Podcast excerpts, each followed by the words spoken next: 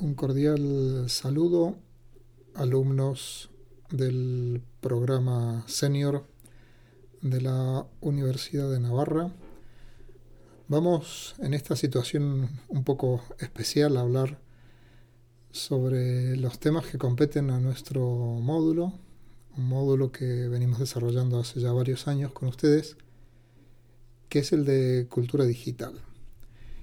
Este año como tenemos previsto en el, en el programa, eh, vamos a hablar acerca de la evolución de la televisión como tecnología y en particular de dos plataformas que han cambiado de forma bastante ah, radical el concepto y las funciones de la televisión como, medio. Les he planteado una sesión titulada de YouTube a Netflix, ¿qué le hizo Internet a la televisión? Bueno, de lo que se trata es, como hemos hecho en anteriores ediciones de este programa senior, es de analizar impactos de la evolución tecnológica sobre medios y sobre modos de comunicación que ya forman parte de nuestra vida, que los hemos adoptado de forma casi natural como prolongaciones de nuestra identidad en el mundo físico. Analizamos, por ejemplo, WhatsApp y Instagram el año pasado y este año nos toca afrontar estas otras dos tecnologías en relación a la historia y a la experiencia de la televisión como medio.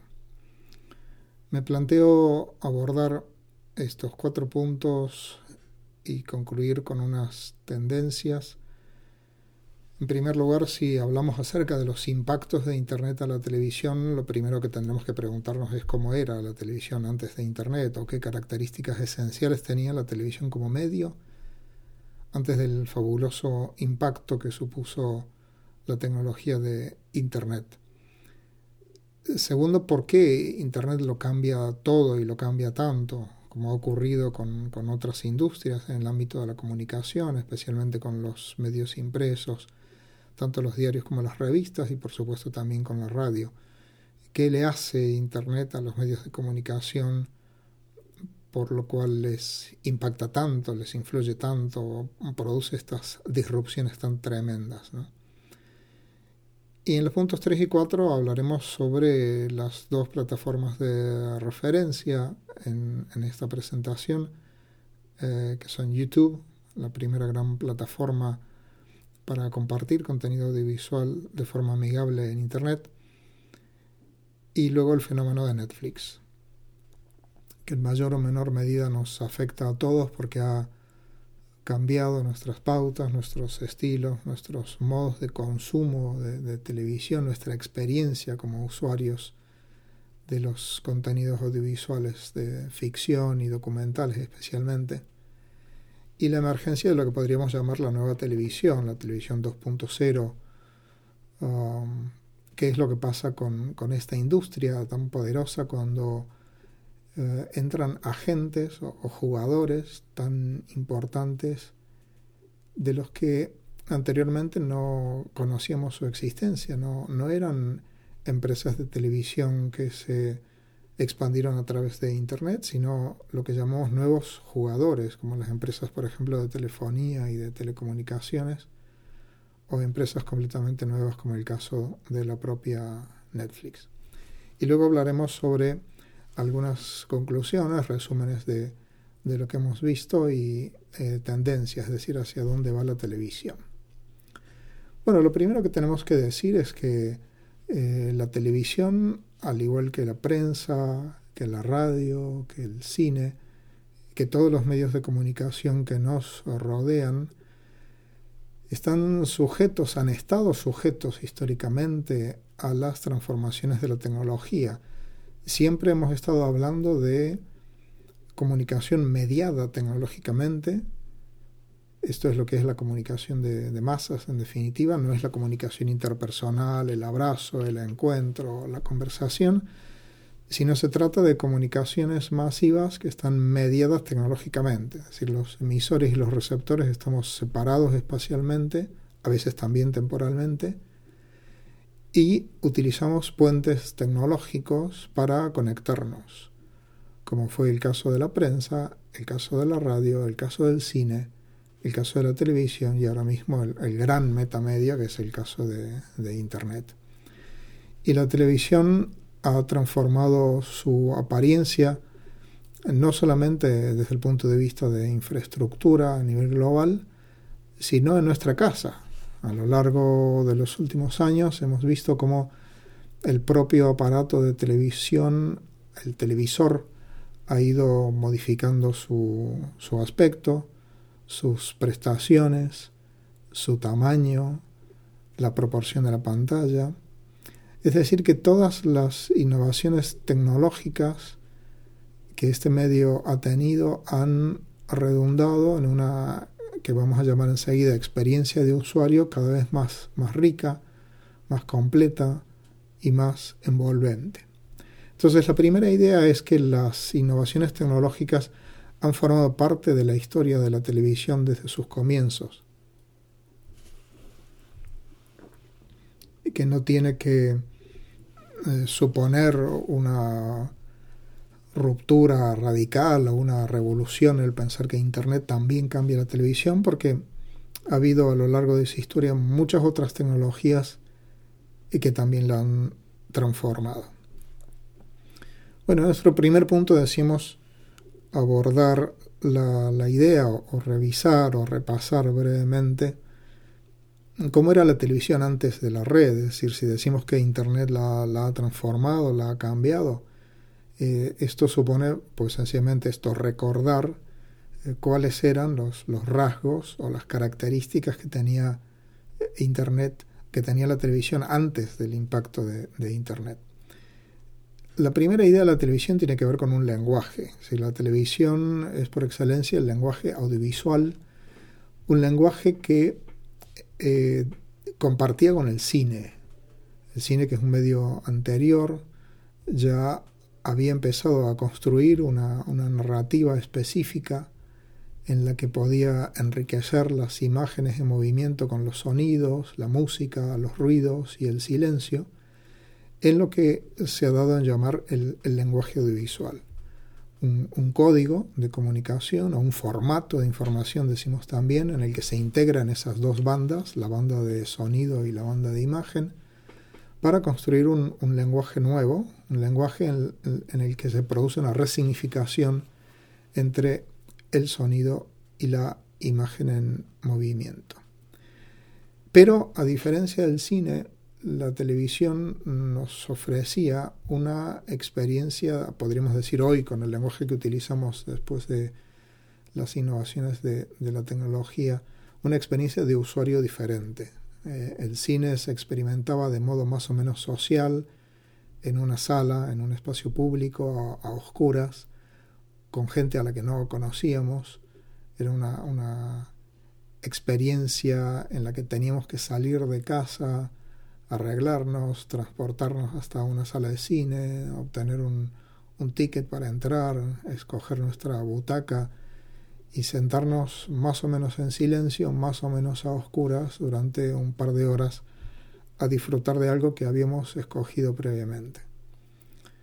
Con la televisión la experiencia del usuario cambia.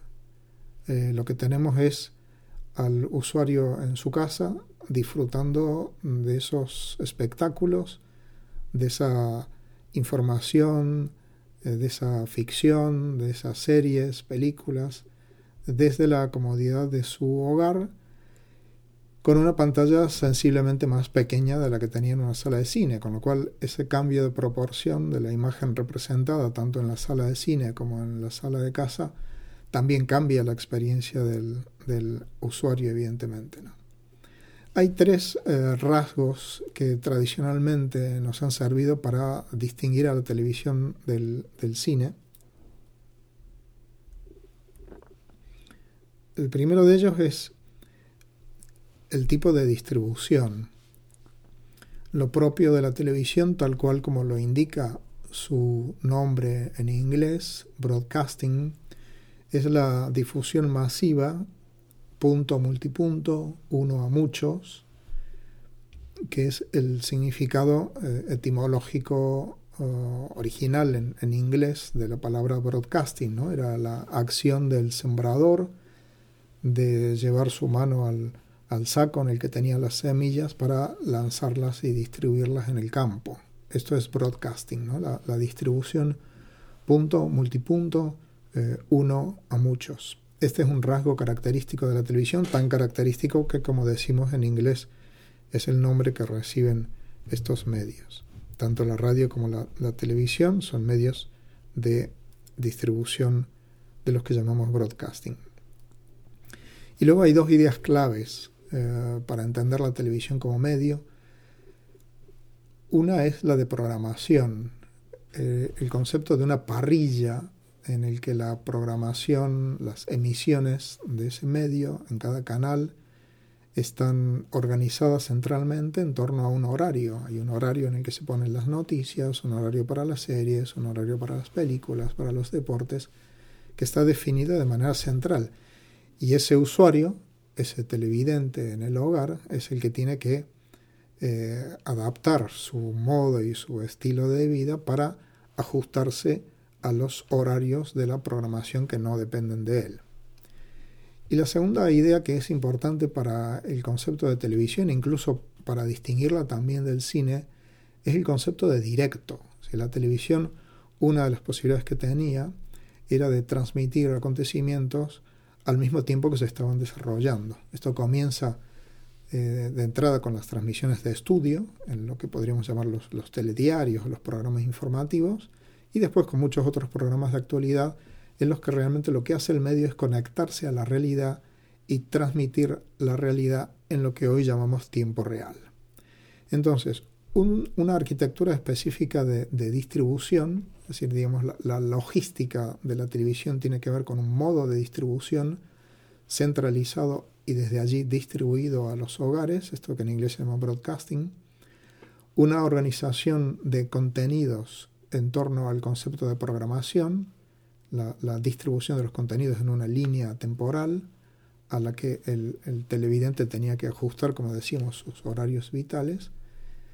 Y tercero, el concepto del directo, ¿no? otra de las, de las grandes características de la, de la televisión como media. Bien, decíamos también que a lo largo de la historia la televisión ha tenido impactos tecnológicos contundentes, muchos. Eh, solamente voy a citar tres que tienen que ver con esto último, con las características específicas de la distribución de los contenidos, que es uno de los rasgos esenciales de la, de la televisión.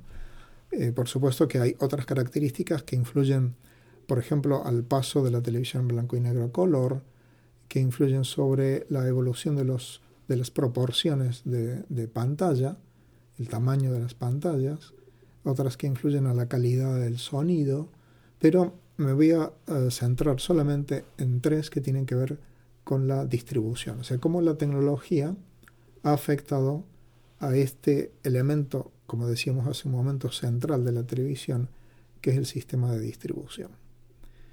Entonces, el primer impacto tiene que ver con eh, cómo pasó la televisión de distribuirse a través de ondas aéreas, las ondas hercianas, a distribuirse a través de redes de cable y redes de satélite. Entonces, lo que teníamos era televisión analógica, que inicialmente se distribuía eh, por aire a las antenas convencionales y pasa a distribuirse de forma complementaria a través de redes de cable y a través de sistemas vía satélite.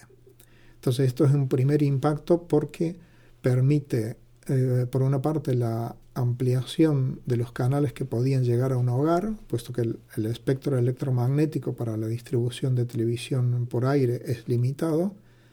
Cuando empezamos a distribuir televisión por cable, tenemos la posibilidad de ampliar muchísimo la oferta de canales que llega a cada hogar.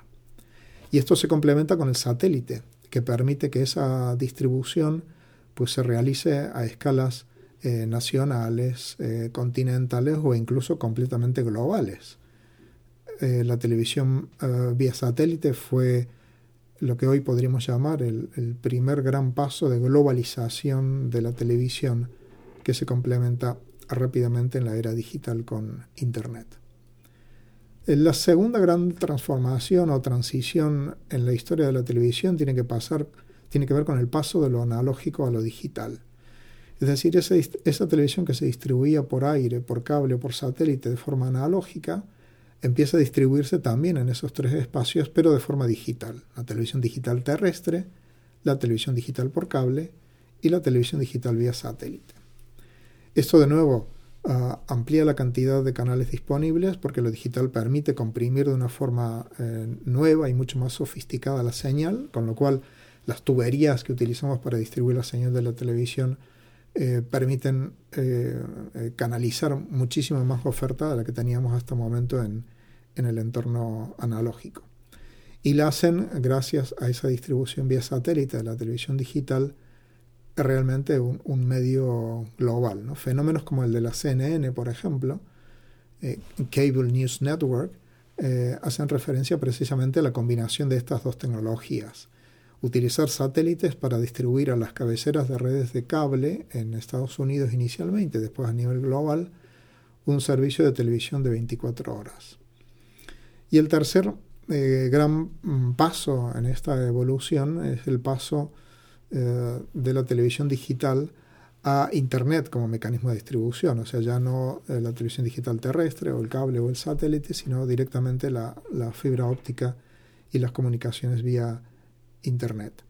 Eh, en ese tercer estadio es donde se inscriben las dos plataformas de referencia para nuestro seminario de hoy.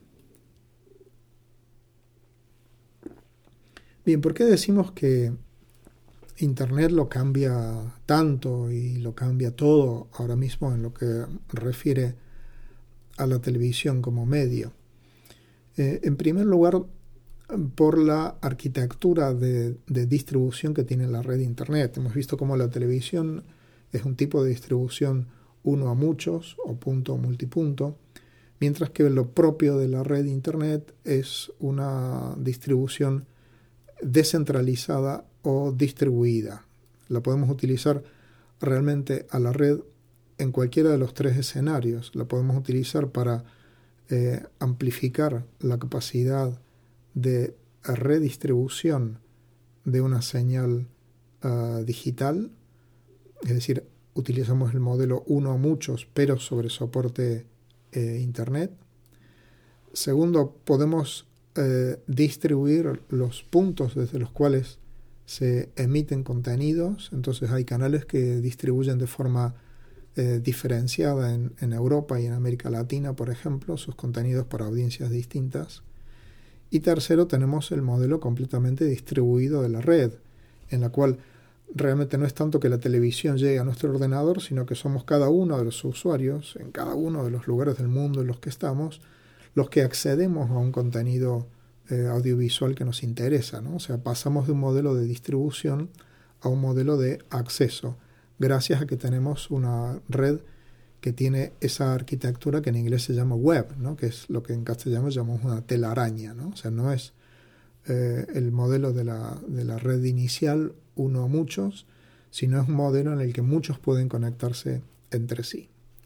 Entonces, el primer rasgo o el primer gran impacto de Internet tiene que ver con eh, aplicar una arquitectura de distribución de la información eh, que complementa y en cierta forma transforma de modo radical el modo de distribución tradicional de la televisión. Bien, en segundo lugar, eh, hay que entender que Internet lo primero que supuso para la televisión fue una nueva plataforma para los canales de televisión que ya existían fuera de Internet.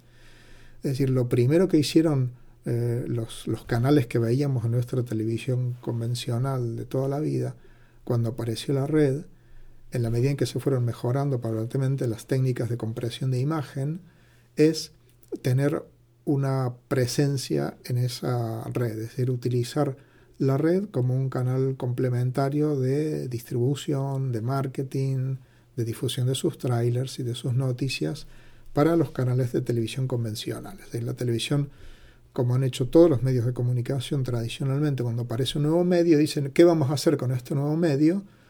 Pues vamos a ponerle el contenido de nuestro viejo medio. Viejo paradigma de Marshall McLuhan, el primer contenido de un medio nuevo de comunicación es el medio anterior. Eso también ocurrió con Internet y con la televisión. Pero ¿qué ocurrió?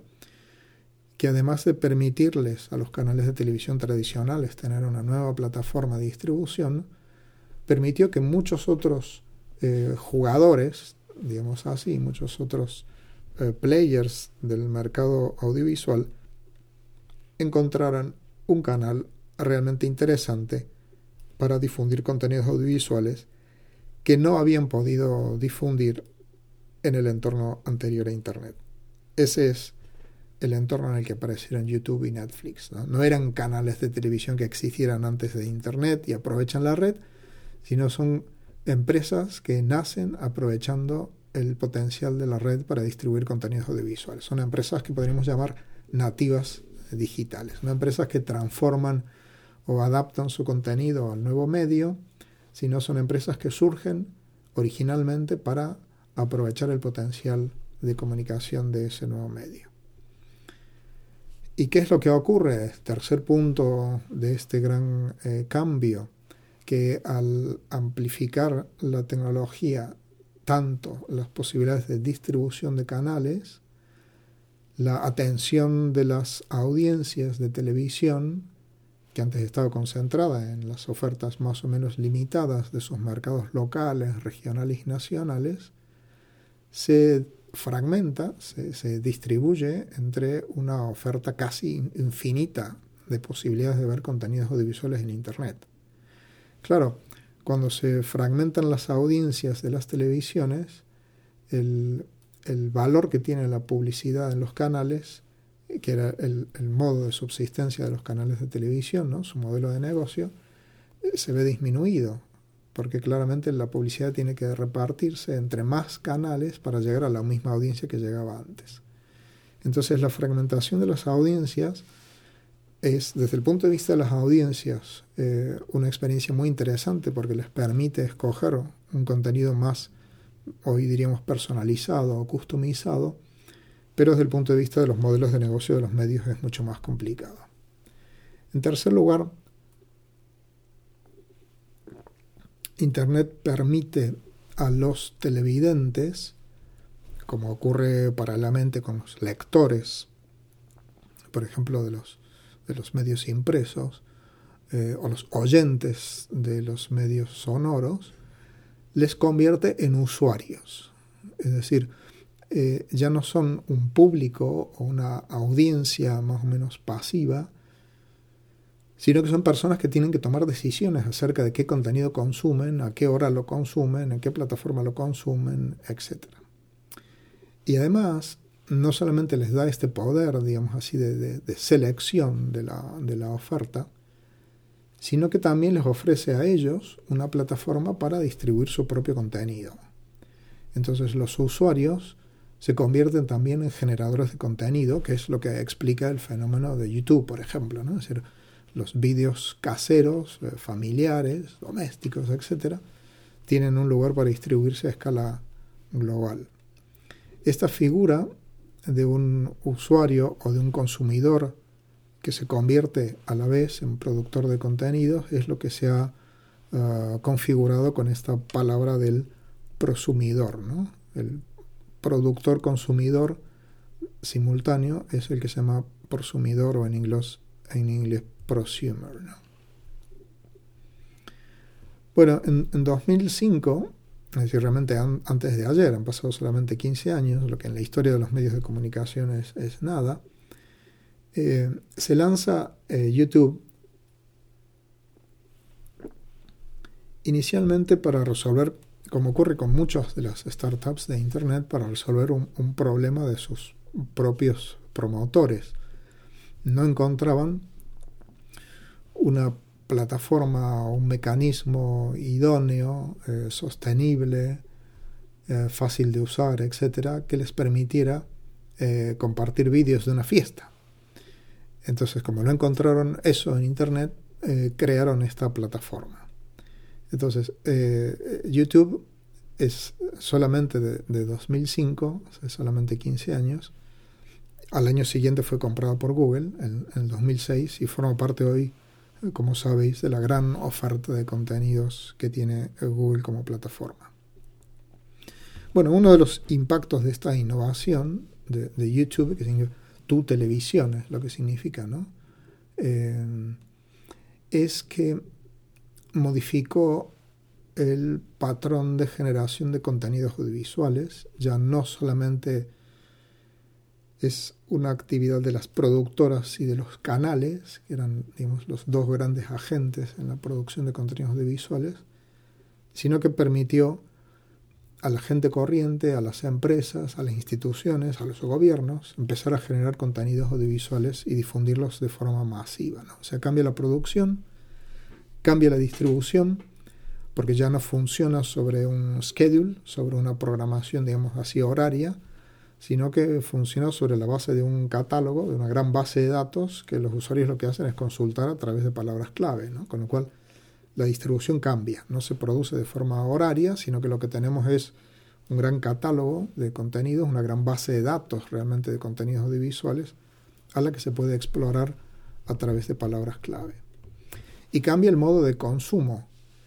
Ahí es donde se vuelve a producir una nueva fragmentación de los consumos audiovisuales cuando los usuarios van a buscar piezas específicas de música, eh, de humor, de videojuegos, de noticias, de selección de jugadas de partidos de fútbol, etc. O sea, cambia el modo en el que la gente consume audiovisual, mm, de nuevo, transformando el consumo audiovisual de esa programación lineal en un consumo mucho más snack, mucho más de picoteo en, clips eh, breves de contenidos de interés específico para los usuarios. Eh, YouTube da lugar a los virales, el, concepto de virales en comunicación eh, digital, en Internet, aparece por primera vez asociado a, YouTube, vídeos que se hacen inmediatamente populares por su carácter humorístico, eh, por el acierto en el planteamiento de los contenidos, lo que después fuimos a llamar eh, memes. ¿eh? Nacen en el contexto eh, de YouTube y muchas veces no son vídeos, como sabéis perfectamente bien, de factura profesional o vídeos que salen de canales de televisión, sino muchas veces realizados por, por usuarios particulares y a veces hasta en entornos domésticos. Y de forma más reciente, otro de los alumbramientos de YouTube tiene que ver con el fenómeno de los influencers, de los que llamamos youtubers, eh, los, nuevos influencers de las redes sociales que generan sus propios canales más o menos especializados para la eh, presentación y evaluación de productos de una gama muy impresionante de, eh, de mercados. ¿no? Bueno, la realidad, como está ocurriendo con muchas otras posibilidades de consumo de contenido en Internet es que el, móvil está dominando el, acceso a los contenidos que tenemos disponibles en Internet y esto también ocurre con el audiovisual y también ocurre con YouTube. Entonces, si pensamos en esa primera diapositiva de cómo la pantalla de televisión se fue modificando a propósito de tecnologías que fueron cambiando nuestro televisor, el televisor de casa, Ahora lo que tenemos que pensar es que el, principal televisor, desde el punto de vista de la cantidad de tiempo de consumo, para muchos usuarios es su propio dispositivo móvil. Es decir, el lugar en el que ven el audiovisual no es la televisión tradicional, ya no en cuanto a esquema de, programación, sino incluso directamente en cuanto a dispositivo para visualizar el contenido, ha pasado a ser el, el móvil. El 37% del tráfico mundial de descargas en Internet corresponde eh, para móviles corresponde eh, a YouTube. Y la segunda gran plataforma a la que quería hacer referencia en, este curso, que, complementa muy bien el, impacto de, Internet sobre la televisión, es Netflix. Netflix es algo bastante distinto a, YouTube. Como decíamos, YouTube nació con la idea de ofrecer a los usuarios no profesionales un mecanismo muy sencillo, muy práctico, muy ágil de subir su propio contenido de visual y compartirlo, algo que era muy complicado hacer a través de cualquier otra red o distribuirlo por correo electrónico, etc. Pero Netflix nació de otra forma, nació también por un problema de un usuario que tenía en ese momento que mm, devolver una, una, película en un videoclub. Se retrasó mm, tres, cuatro o cinco días en devolver esa película que había alquilado en un videoclub. Le cobraron una multa muy grande por esos cinco días y decidió poner en marcha un sistema a través de la red internet y del correo postal para alquilar y para devolver películas utilizando estas dos plataformas. ¿eh? Internet como mecanismo de eh, comunicación y catálogo, registro de usuarios, etc. Y el correo postal para distribuir ida y vuelta eh, las películas. Esto después se modificó a la experiencia que tenemos actualmente, que es de un servicio de streaming de televisión. En 2013, hace siete años, el director de, Netflix, eh, Reed Hastings, eh, publicó un, podríamos decir, una carta a los accionistas de, Netflix en la que eh, expresaba su visión a largo plazo, no solamente de la propia compañía de Netflix, sino de la televisión como medio de comunicación. Eh, a esa eh, carta, algunos eh, especialistas comenzamos a llamarla el manifiesto Netflix, ¿no? es formalmente el manifiesto Netflix, pero en la medida en que lo que expresaba era una visión del futuro de la televisión y no solamente de Internet, empezamos a llamarla de esa forma. El núcleo de esa carta a los accionistas de, Netflix, que escribe Reed Hastings en 2013, es un decálogo acerca mm, de la ventaja eh, competitiva que supone Internet frente a los mecanismos habitual, habituales de distribución de la televisión convencional. Es un poco el, foco de nuestro seminario. Decimos, ¿Qué hace Internet a la televisión? Pues lo que hace eh, el director de Netflix es eh, analizar en un decálogo estos estos impactos. Claro, lo que él eh, establece en este eh, decálogo es algo que ya hemos comprobado siete años después de que fuera formulado, de cómo se ha ido desplazando el, el tráfico y el consumo de los contenidos de televisión desde los aparatos de televisión hacia los, hacia los dispositivos de los usuarios y cómo las propias televisiones, los propios televisores se han convertido en aparatos conectados a Internet, ¿no? que es lo que llamamos eh, smart TVs. ¿no? Los, las televisores inteligentes o las televisiones inteligentes son aparatos de televisión que están conectados a, Internet.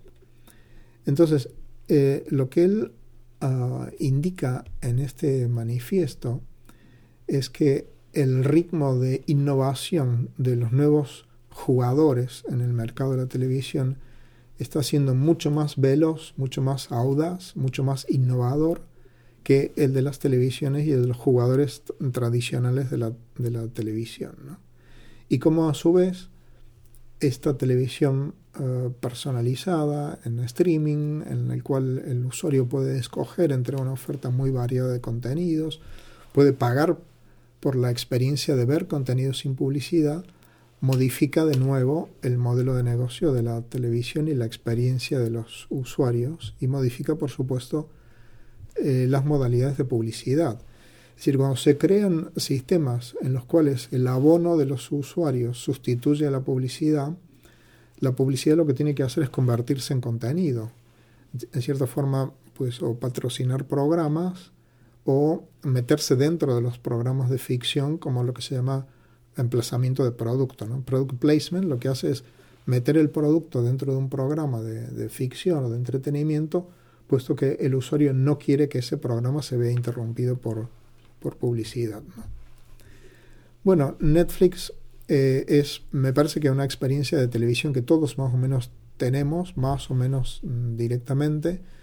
Hemos visto cómo ha modificado nuestra conducta, nuestros horarios, la cantidad de televisión que consumimos, experiencias como las eh, maratones eh, de, series, lo que se llama binge watching en Estados Unidos, eh, el consumo de series completas de todas las temporadas, por ejemplo, durante un fin de semana.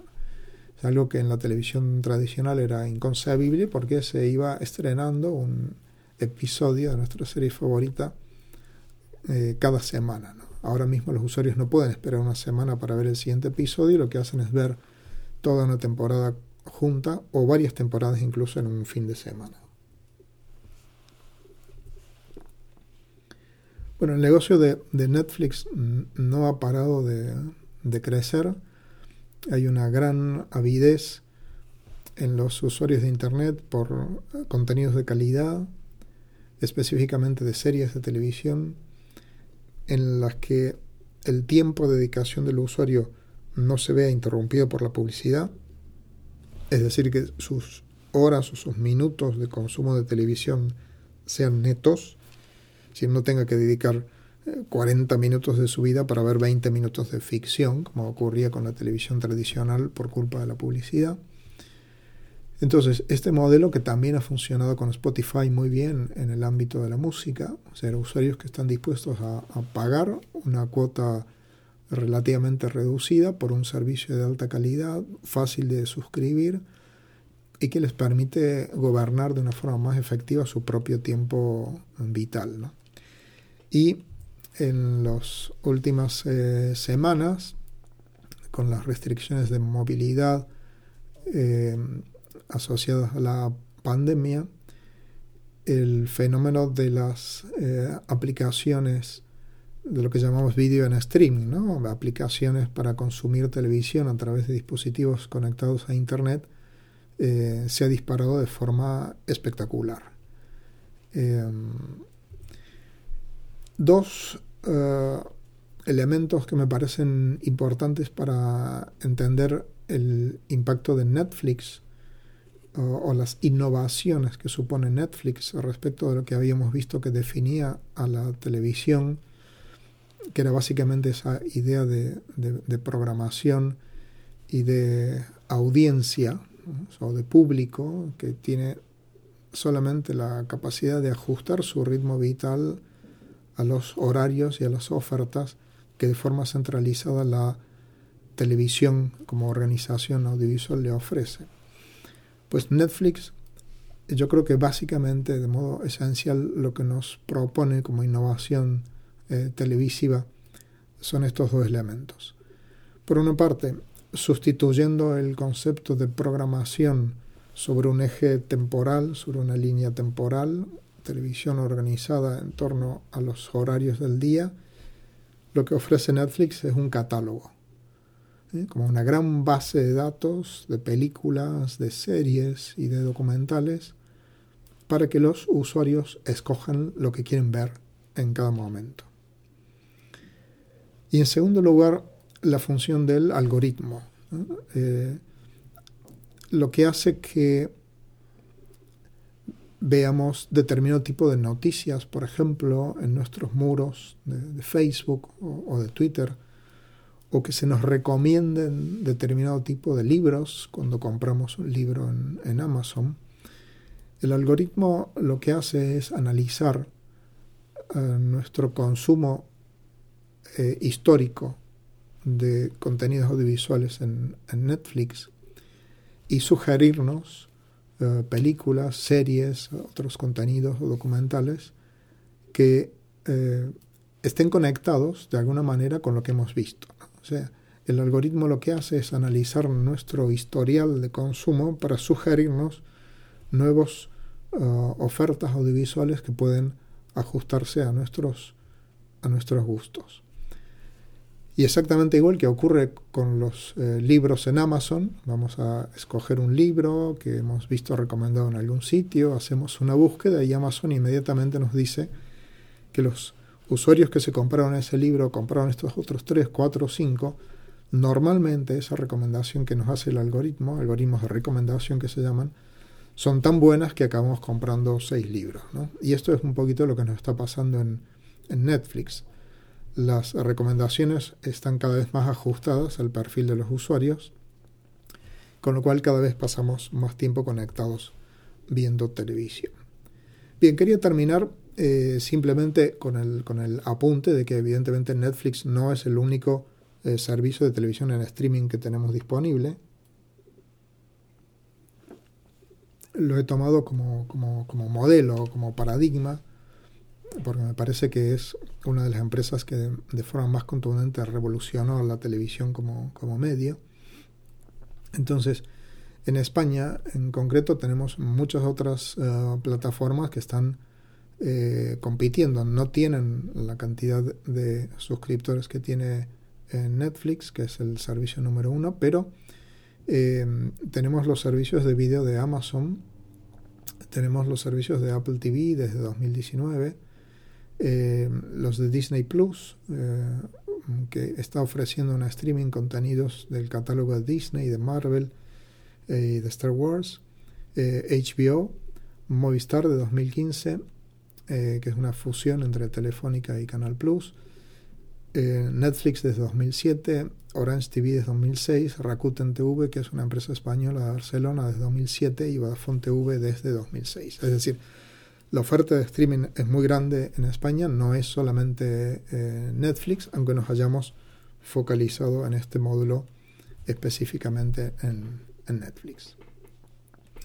Bien, vamos con algunas conclusiones y algunas tendencias para finalizar.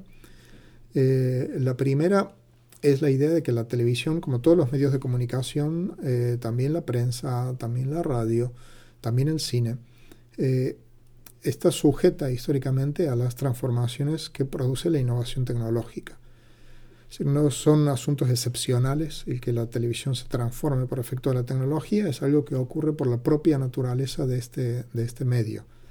Se ha transformado históricamente, hemos visto el cable, el satélite y el paso de lo analógico a lo digital y luego la llegada de Internet y se va a seguir transformando en el, en el futuro sin ninguna duda.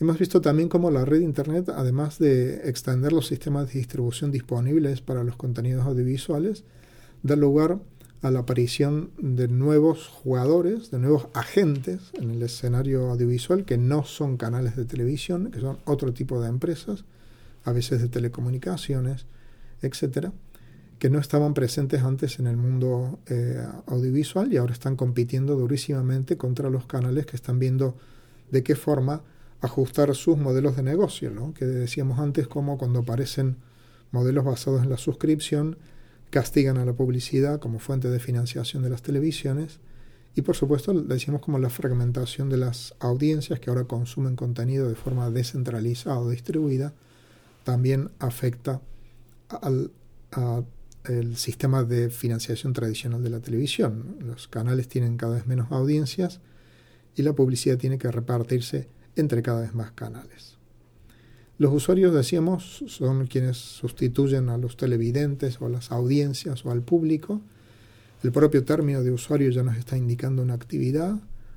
Eh, hay que hacer algo, no es que ponen hoy en, Internet, sino que tenemos que tomar una decisión de consumo, hacer una búsqueda eh, para escoger la oferta que queremos ver en cada momento.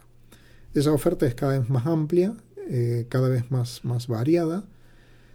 Eh, es difícil navegar por esa oferta, muchas veces pasamos la mitad del tiempo de consumo de televisión escogiendo lo que vamos a ver, eh, pero también es cierto que está cada vez mejor asistida por esos algoritmos que analizan nuestro historial para determinar o sugerirnos las ofertas más interesantes para nuestro perfil. Y también hemos visto que esos usuarios no solamente escogen entre una oferta más variada de contenidos, ajustados a sus ritmos horarios, etc., sino que también generan y publican sus propios contenidos audiovisuales en el fenómeno que hemos visto asociado a la plataforma de, YouTube. Bueno, Google, que decimos que es la empresa eh, que compró en, 2006 YouTube, eh, ha hecho un estudio bastante interesante sobre las tendencias de la televisión como, como plataforma y algunas de las ideas que marca en ese estudio, yo creo que sirven para diseñar esos futuros escenarios del audiovisual. ¿no? Mm, abunda en el concepto de la selección infinita a cargo del usuario, ¿no? O sea, como hemos pasado de la programación, una selección que está hecha de manera central por un canal de televisión, por los programadores de un canal de televisión, pasamos a un catálogo más o menos limitado y de ese catálogo estamos pasando a eh, este entorno de selección infinita porque como hemos visto tenemos cada vez más operadores disponibles en nuestro televisor que están ofreciendo servicios de streaming. En segundo lugar, el dominio de los fans sobre las audiencias. ¿no? Se ha visto muy claramente con motivo de algunos consumos audiovisuales, especialmente el caso de Juego de Tronos, cómo realmente las comunidades en torno a un contenido son tan importantes, eh, hacen tanto ruido en las redes acerca de ese contenido que se convierten auténticamente en embajadores de marca de esas, de esas series o de esos programas y son los que han ocupado el lugar que antes ocupaban las audiencias, ¿no? como mecanismos de eh, regulación de la importancia o del impacto o del ranking que tienen eh, las, las, series en el, en el mercado. Es lo que se llama ahora mismo las audiencias sociales de la televisión. Bien, el visionado ha pasado a convertirse en una actividad bajo demanda, es decir, bajo demanda significa que es el usuario quien tiene el control de lo que ve, no es la televisión ni son los programadores, sino es el, usuario. Y a este modelo es al que va a ser absolutamente imposible desacostumbrar a la gente. La gente se ha acostumbrado ya a tener el control de su tiempo y de los contenidos que desea ver en cada momento, con lo cual uno de los roles esenciales de la, de la televisión, decíamos una de las funciones características esta de la programación, está completamente desaparecida. El alcance global de la televisión como, medio, al distribuirse a través de, Internet, lo que tenemos eh, con fenómenos como el de, el de, Netflix o el fenómeno como, como de Disney Plus, por ejemplo, es que son unos contenidos a los que podemos acceder de cualquier punto del mundo en nuestra propia lengua, incluso en, castellano tenemos tanto las versiones en español de España como en español de, de América Latina. Finalmente, el consumo se realiza ya en pantallas múltiples. El consumo de los contenidos de televisión no se realiza solo ni principalmente en televisores, sino también en ordenadores, portátiles de sobremesa, en tabletas y por supuesto en los dispositivos móviles. Y vamos lógicamente a entornos en los que la publicidad se puede personalizar porque en la medida en que lo consumimos a través de dispositivos que están conectados, y estamos entrando con nuestro perfil de usuario a esas plataformas, es posible eh, segmentar de una forma absolutamente precisa la publicidad que nos llega a cada uno de nosotros. Bien, tenemos eh, lecturas complementarias y algunos materiales eh, para este módulo disponibles en Internet y pueden contactar conmigo a través de correo electrónico.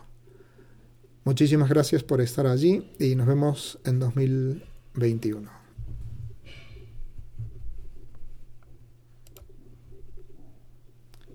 Hasta luego.